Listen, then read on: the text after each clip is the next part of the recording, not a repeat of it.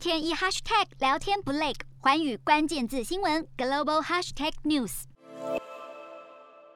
印尼的疫情近日也有升温的迹象，因此印尼政府就表示，民众在十二号开始就可以接种疫苗的追加剂，优先对象则是已经完整接种过两剂超过半年，而且染疫风险较高的民众。印尼食品药物管理局决定，追加即将使用中国科兴、辉瑞、AZ、莫德纳和中国智飞生物的疫苗。而印尼卫生部长也表示，目前还有上亿剂的疫苗库存，希望民众可以尽速来打，避免印尼的疫情持续扩大。瞄准新南向商机，剖析东南亚发展。我是主播叶思敏，每周五晚间九点记得锁定。看见新东协就在环宇新闻 MOD 五零一中加八五凯擘二二二及环与新闻 YouTube 同步首播。